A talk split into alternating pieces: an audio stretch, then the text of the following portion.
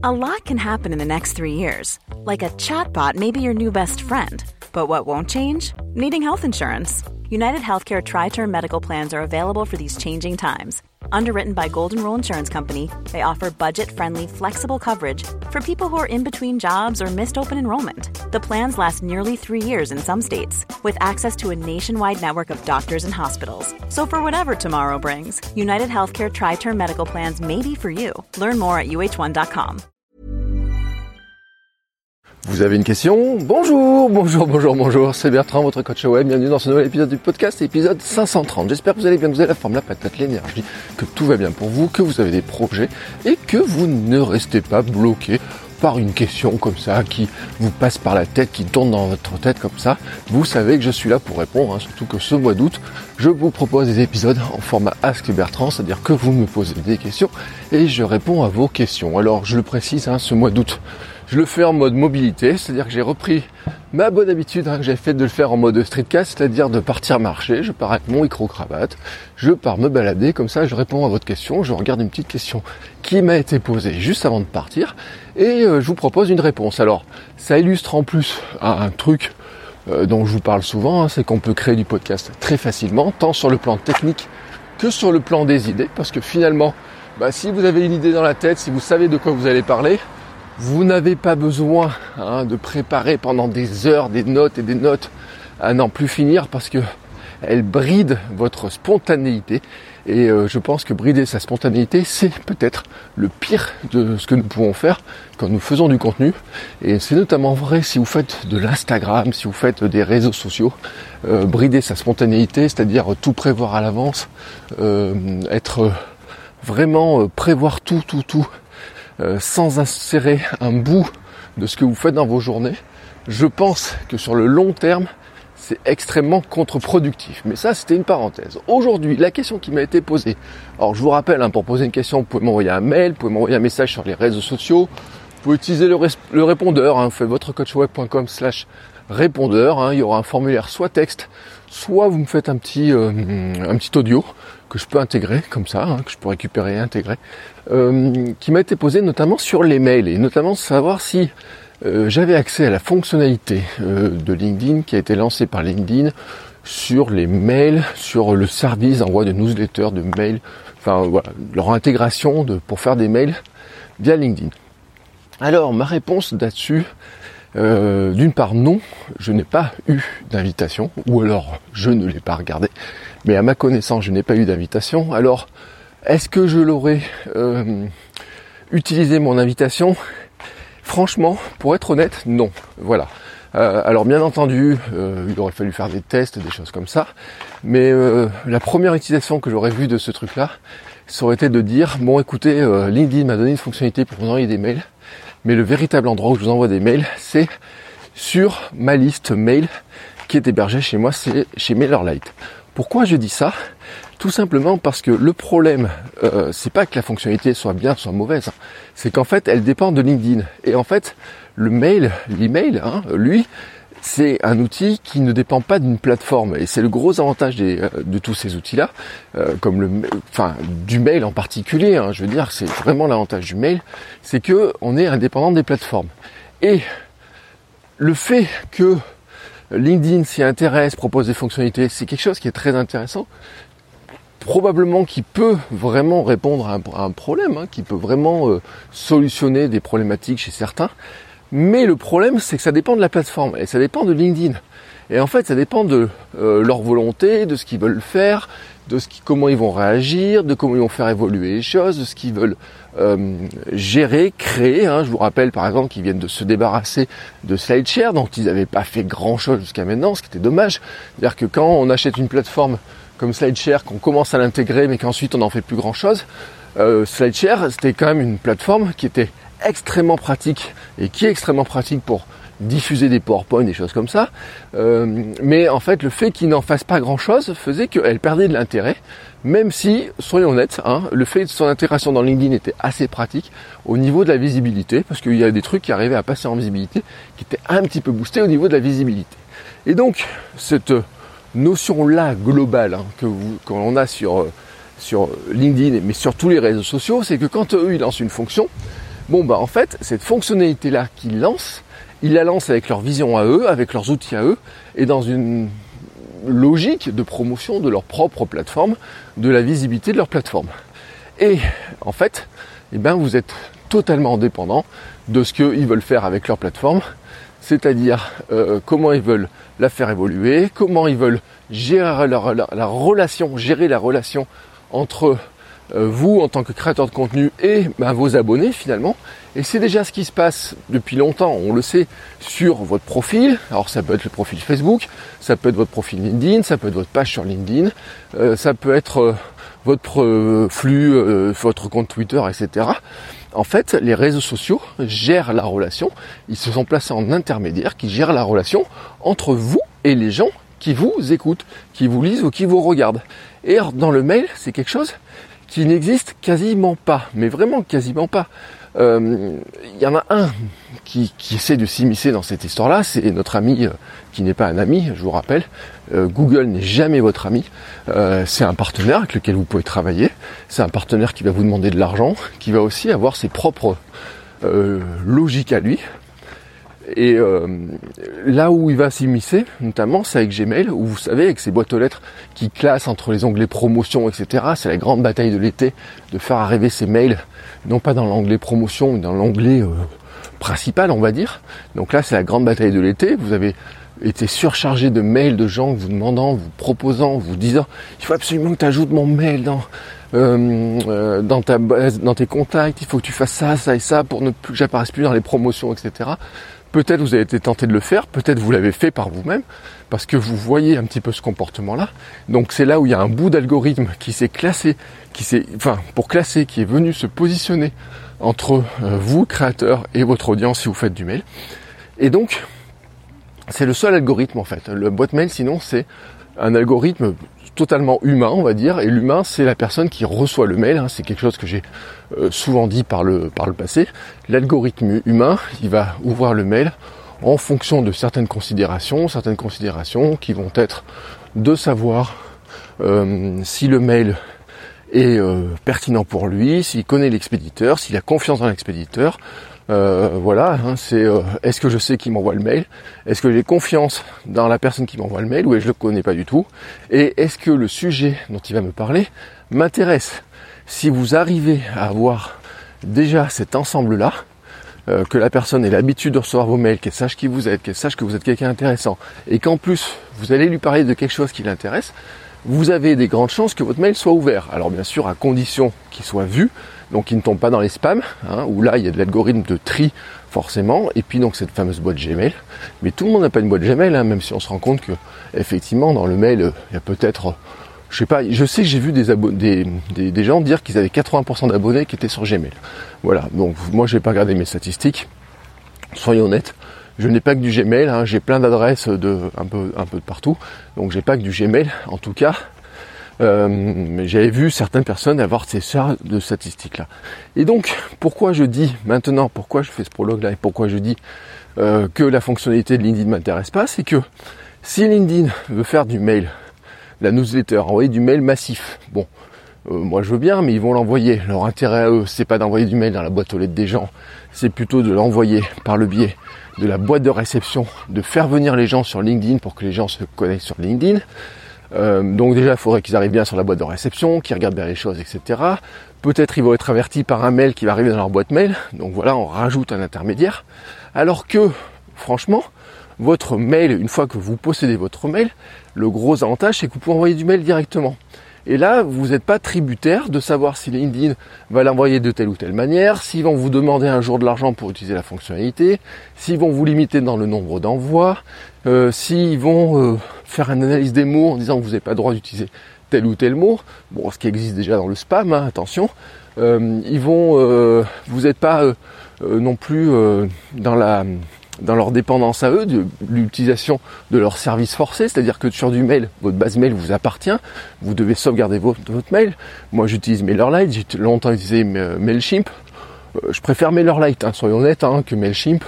Euh, MailChimp c'est un truc qui devient une espèce de grosse usine à gaz qui fait plein de choses, mais dans le mail n'est pas le... On a l'impression que c'est plus leur métier de base en fait. En fait, ils veulent faire tellement de choses que le mail n'est pas forcément leur, leur, euh, leur cœur hein, quand vous êtes connecté dessus. Après, soyons honnêtes, hein, ça marche très bien, mais je trouve que il y a des fonctionnalités qui sont un petit peu planquées. Hein, voilà, franchement, soyons clairs. Euh, pour faire certaines choses, c'est un petit peu tiré par les cheveux. Quand on voit MailerLite, la simplicité de MailerLite et surtout les fonctionnalités de MailerLite pour le même tarif, honnêtement, on y repense. Mais l'avantage, c'est que si un jour vous découvrez que MailerLite est mieux que Mailchimp, ou alors vous préférez aller chez euh, GetResponse, ActiveCampaign ou je sais pas qui, vous prenez votre liste mail, vous l'exportez, hein, tout simplement en fichier CSV, et c'est quelque chose que je vous recommande de faire de toute façon régulièrement pour sauvegarder vos bases mail. Donc là, vous sauvegardez votre base mail et à partir de là, hein, à partir de là, vous êtes capable de la déplacer chez un autre expéditeur, un autre gestionnaire de base mail. Et donc vous êtes, elle vous appartient cette base mail, c'est à vous. Euh, il n'y a pas euh, le lien qui serait de dire bah, c'est LinkedIn qui gère la relation entre moi et mes abonnés par le biais des mails. Certes, je renvoie des newsletters, mais j'ai pas accès à leur, leur mail, etc. Et donc c'est un, point qui est pour moi extrêmement important. Et donc, là où j'en reviens à ce que je disais au départ, c'est que si j'avais accès à cette fonctionnalité-là, que LinkedIn me dise par exemple, vous pouvez faire un newsletter, envoyer vos mails à tous les gens qui sont, par exemple, abonnés à votre profil, qui ont, euh, euh, qui veulent s'inscrire sur votre page, etc. Je dis pas que j'utiliserai pas, parce que peut-être que c'est très puissant, mais en fait, je n'en ferai pas la base de, sur le long terme, de ma présence sur le long terme et de ma relation mail sur le long terme ça serait en fait quelque chose pour dire, voilà, je vous envoie ici par ici des nouvelles parce que on se connaît par le biais de LinkedIn, parce qu'on discute par le biais de LinkedIn, parce que on a déjà échangé, parce que vous êtes mis des commentaires, parce que vous êtes demandé à recevoir des nouvelles, parce que vous êtes abonné à mon profil, peut-être parce qu'on est en contact. Voilà, il peut y avoir plein de raisons. Mais, mais, je vous encourage à vous abonner à tel endroit sur euh, ma base mail classique, sur lequel c'est vraiment là sur lequel je vais envoyer les informations qui ont le plus d'importance, qui sont le plus euh, pertinentes, euh, celles où je mets le plus d'attention et celles sur lesquelles je travaille sur le long terme, c'est-à-dire de les faire basculer, les faire sortir du réseau pour les années sur ma base mail. Et cette bascule de faire sortir les gens d'un réseau, vos abonnés d'un réseau pour les années sur votre base mail, est pour moi un conseil que je donne sur n'importe quel réseau social. La plupart du temps, en fait, hein, j'ai des questions qui m'ont été posées. Et à une époque, je faisais des formations et j'avais je ne sais combien de questions qui étaient posées, toujours, toujours les mêmes. C'est est-ce que je peux récupérer l'adresse mail de mes fans de ma page Facebook? Est-ce que je peux récupérer l'adresse mail de mes abonnés, euh, enfin de mes abonnés, de mes amis sur Facebook? Et la question, la réponse était toujours la même. À une époque, on a pu, à une époque, on a pu le faire par du scrapping, par des techniques qui étaient euh, franchement euh, euh, pas si compliquées que ça à mettre en œuvre, mais qui étaient proscrites, qui étaient interdites par Facebook. Et c'est logique cette histoire-là, c'est que Facebook, le plus important pour eux, c'est de gérer la relation entre vous, créateurs de contenu, et vos abonnés. Et donc, si à un moment donné, ils vous laissent l'accès aux bases mail, s'ils vous laissent exporter tous les, mails de vos fans sur Facebook, et eh bien tout d'un coup, vous n'avez plus besoin de Facebook pour communiquer avec vos fans. Et donc, bah, ils perdent de l'importance. Et bien pour LinkedIn, c'est un petit peu le sentiment que j'ai aussi, c'est de dire bon, on vous met une fonctionnalité qui peut être très intéressante, mais nous, on va pas perdre de l'importance. Et donc, quelque part, eh ben, ils vont garder la main d'une manière ou d'une autre sur euh, le système d'expédition, sur les contacts et peut-être même sur des données qui seraient capitales. Par exemple, de dire, mais là, comme je n'ai pas vu la plateforme, je ne peux pas me prononcer plus, mais qui serait de dire, eh ben, euh, on sait qui a ouvert, à quelle heure ils ont ouvert, avec quel outil ils ont ouvert, comment ils ont ouvert, qu'est-ce qu'ils ont fait, sur quoi ils ont cliqué, etc. Ça serait potentiellement des fonctionnalités qui pourraient soit garder pour eux, Hein, euh, des données qu'ils pourraient garder pour eux, de la data qu'ils pourraient analyser parce que ça peut les intéresser, soit qu'ils pourraient vous proposer quand des fonctionnalités payantes, ou alors vous mettre des limites assez importantes sur la, sur l'analyse de ce que vous pouvez en faire. Donc c'est pour ça que vraiment moi je dis sur le long terme, hein, votre base mail, elle est à vous. Faites-en des exports CSV, n'envoyez pas avec des Outlook, des choses comme ça, bien sûr. Hein. Vous prenez un service, moi je vous conseille MailerLite, j'ai fait une formation sur le sujet qui vous permet euh, euh, de créer même ce qu'on appelle un aimant à client, d'entrer un lead magnet, récupérer des mails, etc. Il y a dedans, j'ai géré l'automatisation, j'ai mis des bonus sur l'automatisation, etc. Mais euh, pour moi, je pense que MailerLite est un très bon outil pour commencer. Donc vraiment, euh, ça peut être un choix. Mais après, vous pouvez le faire sur Mailchimp, vous pouvez ActiveCampaign, GetResponse, n'importe lequel. Vous avez toujours, toujours, toujours le même logique, les mêmes euh, fonds dans, mon, dans ma pensée. C'est de dire, le mail vous appartient. Donc, euh, n'allez pas vous embourber dans un, endroit, dans une plateforme où tout d'un coup le mail euh, ne vous appartiendrait plus, où l'accès serait régulé par quelqu'un d'autre. On a déjà assez à gérer cette histoire de Gmail qui vient nous foutre un peu le dawa dedans. Soyons honnêtes, mais bon, ça c'est le jeu. Hein. Gmail en fait, ce qu'ils essayent de faire, c'est de trier, j'ai envie de dire, le bon grain de livret, comme on dit. Et donc autant, autant dire, c'est de dire, je vais vous mettre dans votre boîte mail principale les mails qui sont vraiment importants pour vous et tout le reste, on va les mettre dans les promotions, dans les newsletters, etc. Est-ce qu'on arrive à remonter dans l'onglet principal? Je veux dire, oui, mais c'est une action personnelle des gens et c'est là où on voit d'ailleurs hein, que Gmail, même si bien sûr ils ont foutu leur algorithme à eux au milieu, il y a quand même cette histoire d'algorithme humain. C'est-à-dire que si vous voulez contourner l'algorithme de Gmail qui a classé telle ou telle personne dans l'onglet promotion, bah, il vous suffit de prendre le mail et le déplacer dans euh, la boîte principale et de dire bah il faut faire pareil pour tous les mails suivants. Donc ça veut dire que c'est encore une fois l'humain dans cette histoire-là qui a la réponse à ce problème-là d'algorithme. Et le mail, on est vraiment dans un algorithme humain. Et là, qui est vraiment pour moi le truc le plus important, c'est qu'on est vraiment dans une logique personne à personne, hein, le P2P, le humain tout, euh, tout humain, H to H, ou on peut l'appeler comme on veut, humain à humain. On peut P2P, voilà, personne à personne, comment vous l'appelez, mais on est vraiment dans la relation d'humain à humain. Et donc, vraiment, euh, pour moi, c'est ce que je dis, hein, c'est que quand vous faites du mail, il faut dire j'envoie un mail à quelqu'un. Même si vous envoyez du mail à 1000 personnes d'un coup, 2000 ou 3000 personnes, il faut que la personne ait l'impression que vous lui envoyez un mail personnel, qu'elle est la seule à recevoir, qui va l'intéresser elle. Bien sûr, les gens sont pas dupes, hein, soyons honnêtes, les gens sont pas dupes. Euh, ils savent que même si les outils de personnalisation vous permettent de mettre le prénom de la personne, si vous avez collecté le, prénom de la personne, ils sont franchement pas dupes, ils savent bien que euh, le mail est envoyé à plein de gens, mais on sait aussi que quand on met des fois le prénom de la personne à qui on l'envoie dans le titre, par exemple, ça augmente le taux d'ouverture. Vous savez qu'au mois de euh, en, juin et juillet, j'ai fait du mail quotidien, j'ai fait beaucoup beaucoup de tests sur le mail quotidien, sur le mail. Donc j'ai fait du mail quotidien, je envoyais un mail tous les jours, j'ai changé les heures, j'ai changé euh, les formats de titres, j'ai changé les formats de contenu, euh, j'ai changé les personnalisations, j'ai changé les phrases d'accroche, j'ai changé plein plein de choses, les appels à l'action pour tester beaucoup beaucoup beaucoup de choses. Et ma conclusion, c'est que en fait, il y a les histoires d'heures, etc. Euh, on peut presque tout faire voler en éclats, j'ai envie de dire. Ce qui est le plus important, c'est l'habitude. C'est vraiment d'avoir une habitude.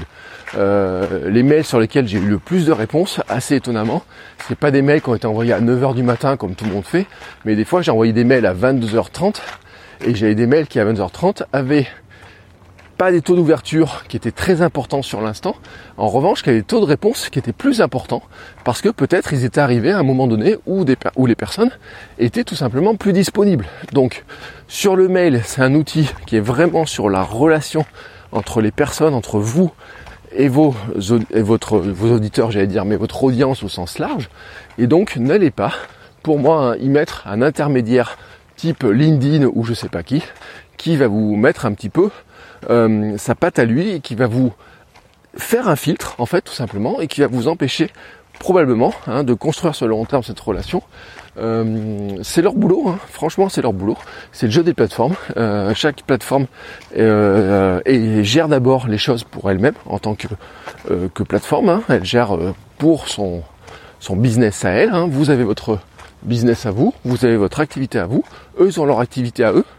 Euh, bien entendu, ils veulent vous rendre un service, mais en fait, il faut se rappeler que c'est avant tout pour eux qui vont, euh, qu'ils se rendent service.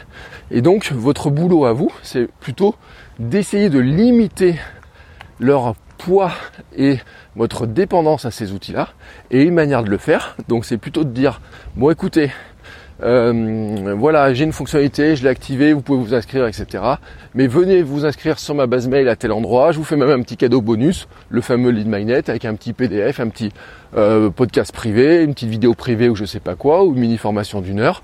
Enfin, un truc dans le genre là, vous voyez, qui les incite à passer à l'action, vraiment qui les incite à passer à l'action. Donc ça, c'est un truc euh, intéressant.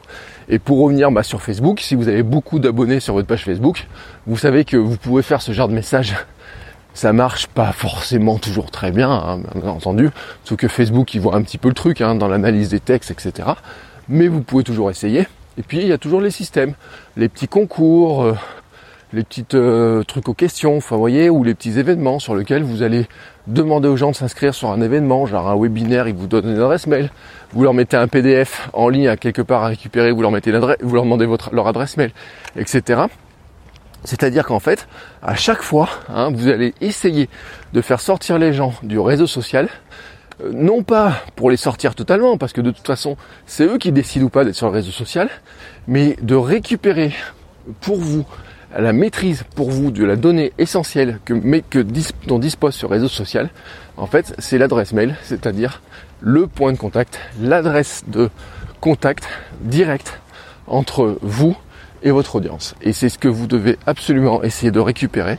C'est-à-dire que vous devez essayer de baisser votre dépendance à ces plateformes. Et baisser votre dépendance à ces plateformes, c'est de dire que quand vous avez des abonnés quelque part sur un réseau social, vous devez essayer de voir comment vous êtes capable de les sortir pour leur récupérer soit leur adresse mail, soit, si vous êtes un petit peu plus audacieux, leur numéro de téléphone et dans ce cas-là, vous pouvez faire ça avec du WhatsApp. Moi, j'ai une liste WhatsApp, par exemple. Si vous êtes intéressé, vous m'envoyez un petit message. Je peux vous ajouter sur ma liste WhatsApp, sur lequel je peux discuter directement.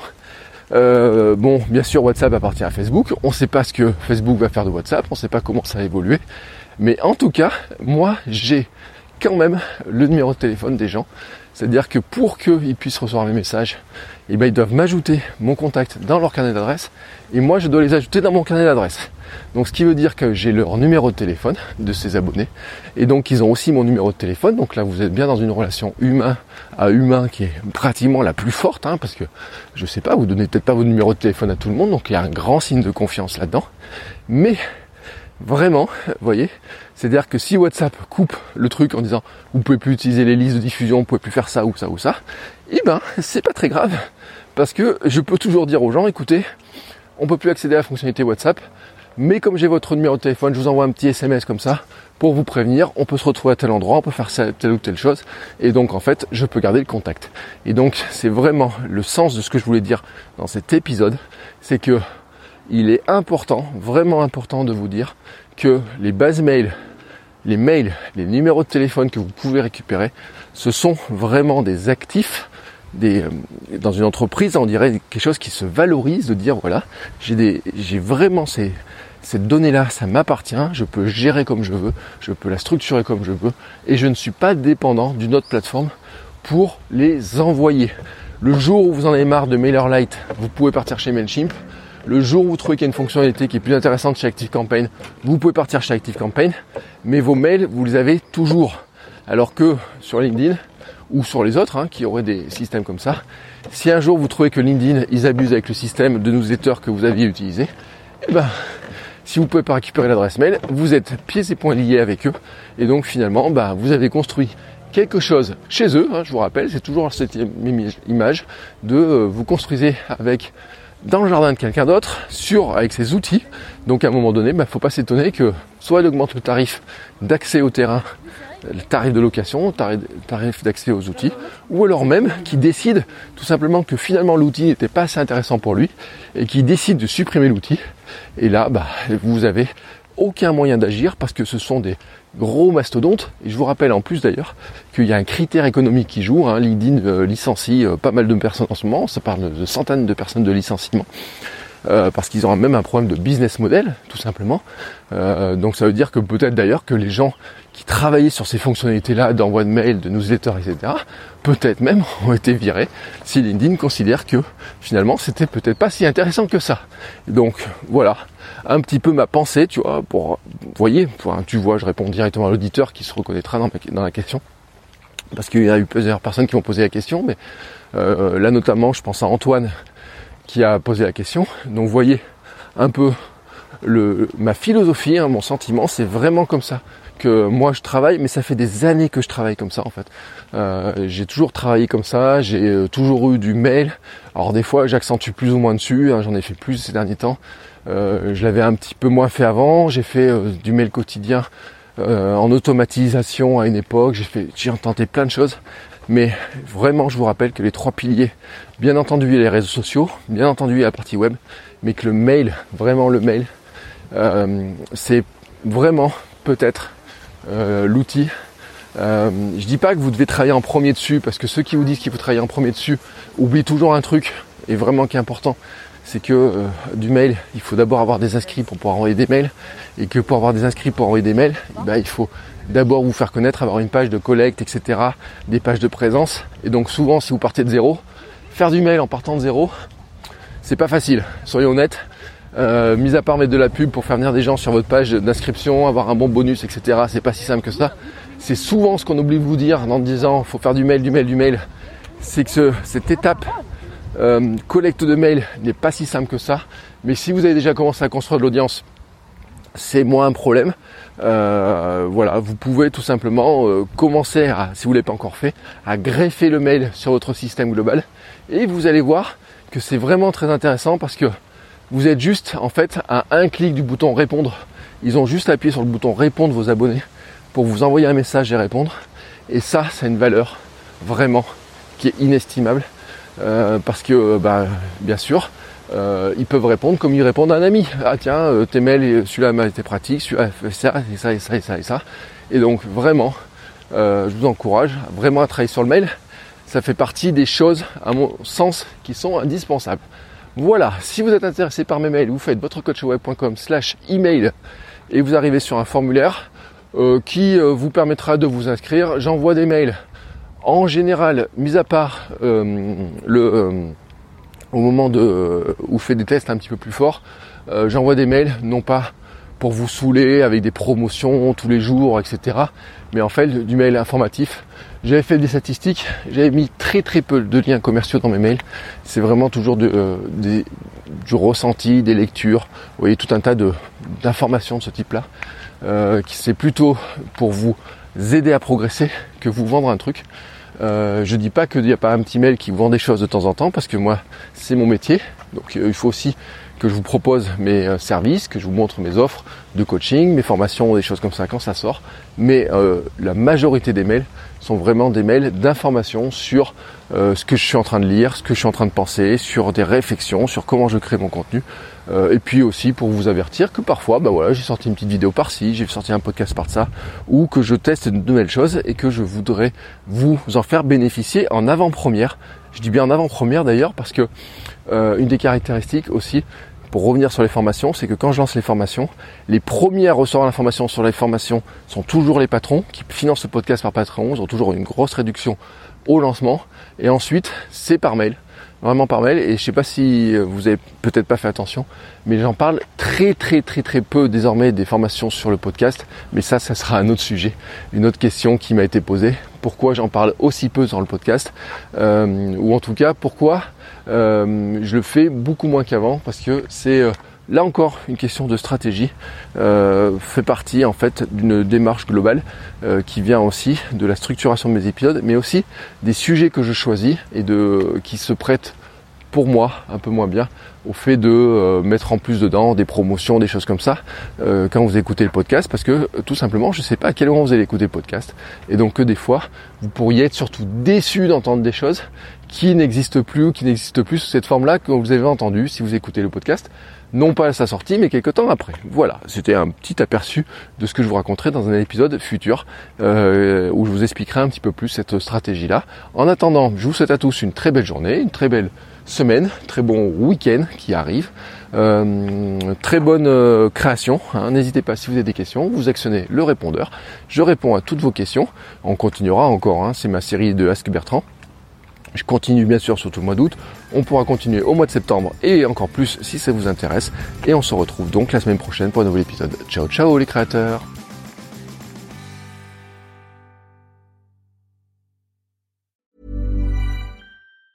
Ever catch yourself eating the same flavorless dinner three days in a row? Dreaming of something better? Well, HelloFresh is your guilt-free dream come true, baby. It's me, Kiki Palmer. Let's wake up those taste buds with hot, juicy pecan-crusted chicken or garlic butter shrimp scampi. Mm. Hello Fresh. Stop dreaming of all the delicious possibilities and dig in at HelloFresh.com. Let's get this dinner party started.